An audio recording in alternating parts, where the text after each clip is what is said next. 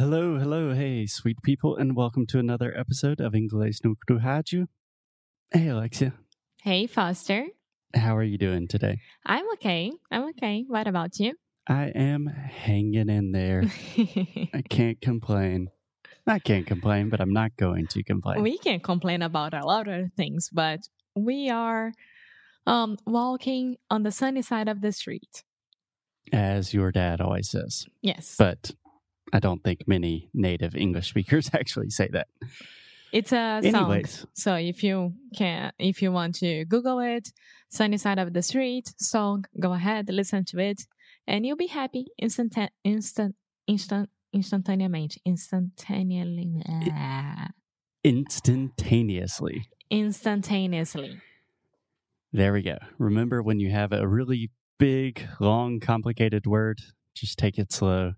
Think about the root of the word. So in this case, instant, Instant, instant, instantane, instantaneously. instantaneously. Excellent. Okay. Great job. I'm excited about today's episode. I am very excited. So let me set the scene. This is a series of episodes that we've wanted to do for a long time now.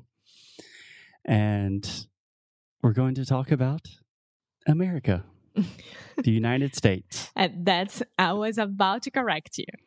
the United States of America. More specifically, we're going to talk about individual states, a lot of different states that, to be honest, I don't know that much about. So I'm going to be learning the same time as you. But I thought this would be a cool way to help our listeners understand more about the United States, talk about some interesting states, some places that people could potentially visit one day. And I think we'll just have fun with me quizzing you about geography and stuff like that. Oh no, not quizzing about geography. Don't make me blush when no one can see me blush, but that's fine. Yeah. Okay. so, to be honest, this series is, eh, to be completely honest, I'm not super happy with the state of my country right now. And it's really easy to get disappointed and say, uh, I don't like it here in America and what's happening. But there's also the alternative of thinking about the good things Yes. and exploring new ideas and places and cultures. yes. So that's what we're going to try to do today. okay. So let's start. What do you have for me today? The first one ever. Okay, so each episode we're going to do a different state. And the first state is. Do you want to take a guess? Um, Oregon. It's not Oregon. I'll give you a hint. I kind of was going alphabetically. Alabama. Close. Close. Alaska. Ah, okay, okay, okay. I I really want to visit Alaska one day. Okay, Alexia's already excited. So, first, tell me, Alexia, do you know anything about Alaska? Very cold, beautiful nature, a lot of huskies, and a lot of fishing trips. I think, and boats. I don't know why, but I know that. And um, apparently, people there are very nice. Okay, I think all of those things are true. Absolutely. A lot of boats, a lot of beautiful scenery, a lot of fish. One interesting fact I was reading the biggest salmon ever caught in history was in Alaska. And a salmon, salmon, was a 100 pounds. So that's like, that's like you, Thank you. I think. I don't know. so Alexia was caught in the middle of the sea as a salmon. um, yeah, yeah. Um, it's interesting because again, with TikTok, I get to visit a lot of places that I've never imagined. And there is a lady who lives in Alaska and she has six dogs, and three of them are huskies. hmm And while all the other dogs, which are mutts, they are inside the house freezing, freezing. All the huskies are outside having a lot of fun with that horrible snow and like sleeping outside and like having their natural habitat. Habitat. Habitat. There we go. Cool. Cool. Yeah, I love huskies.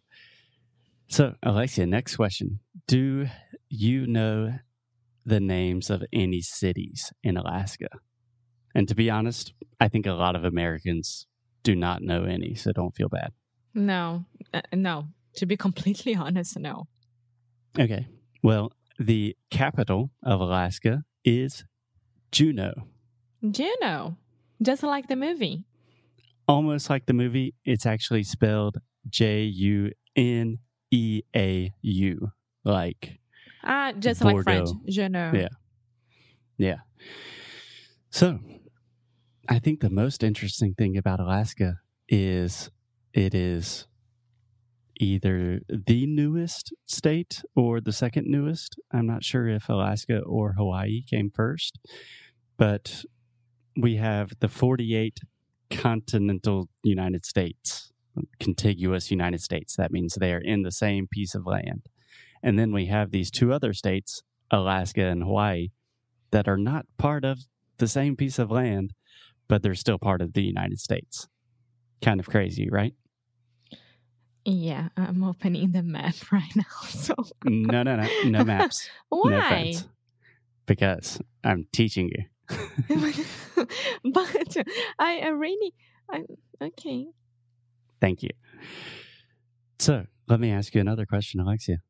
When do you think Alaska officially became a state?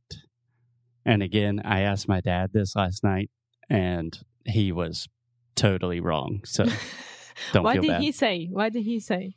I'm not going to tell you. Mm. Okay, 1980s. Only in the 1980s. A lot of can happen only in the 1980s. Okay, that's a pretty good guess. Alaska became a officially became a state in 1959. Okay, that's that's now. I mean, it's very very new. And before that, it was what? I don't know. a piece of land only. Um, no, it was actually part of the USSR, if I'm not mistaken. It was a part of Russia. Okay. And I don't know that much about the acquisition of Alaska. I imagine it has to do with oil and gas. I did not do that deep of research, to be honest. That's interesting. Yeah. Imagine when my dad was born, Alaska was not part of the United States. Not even my dad. Not your my dad. dad was already a teenager. Yeah. See that? I'm talking good things about you here. Okay, so let me ask you a really difficult question. Ah, meu Deus. And this is not specifically related to Alaska. What do you think is the biggest state in the U.S. in terms of geography? So, the biggest, talking about land. Talking about land. Yeah. Is it a continental state? Just give me your best guess. Think about a big state. What do you think is the biggest state? Should be pretty obvious. Texas. Did I get it right? No, that's what Ah. everyone thinks. The biggest state in the U.S. is Alaska. Amor, poor, tricky. That was a trick question. Uh, But Alaska is huge. It is way bigger than Texas. Alaska, Alaska is the size of one fifth of the contiguous United States. So seriously? Yeah, That's it's- crazy. it's enormous. That's crazy. But Yes. Uh, although Alaska is the biggest state in the U.S. in terms of geography, it is the 48th biggest in terms of population. So it's the third smallest state. well, I mean, I like that because a lot of nature is being um conserved. Yeah. Yeah. There are Yeah. only 700,000 people in Alaska. So to put that in perspective, it's like that's two mm. more or less. smaller than metropolitan Porto. It's like two Spartanburgs. Yeah. Okay, I like that. I like that. It can be very lonely during winter, I imagine, which is most all the year. But Yeah. I like So it. just two more fun facts about Alaska. First, I would recommend looking at pictures of Juneau, the capital. It's super beautiful. I really want to visit there. And Juneau is the only capital in the US that does not have road transportation. So the only way you can get to Juneau is by a boat or a plane. Pretty crazy, right? Mm, yeah, I don't like that. I don't like that. Mm, I Imagine, like, You get, you get stuck in Juneau during a winter um a tempestade. I even lost words right now because I mean, how can you get away from it?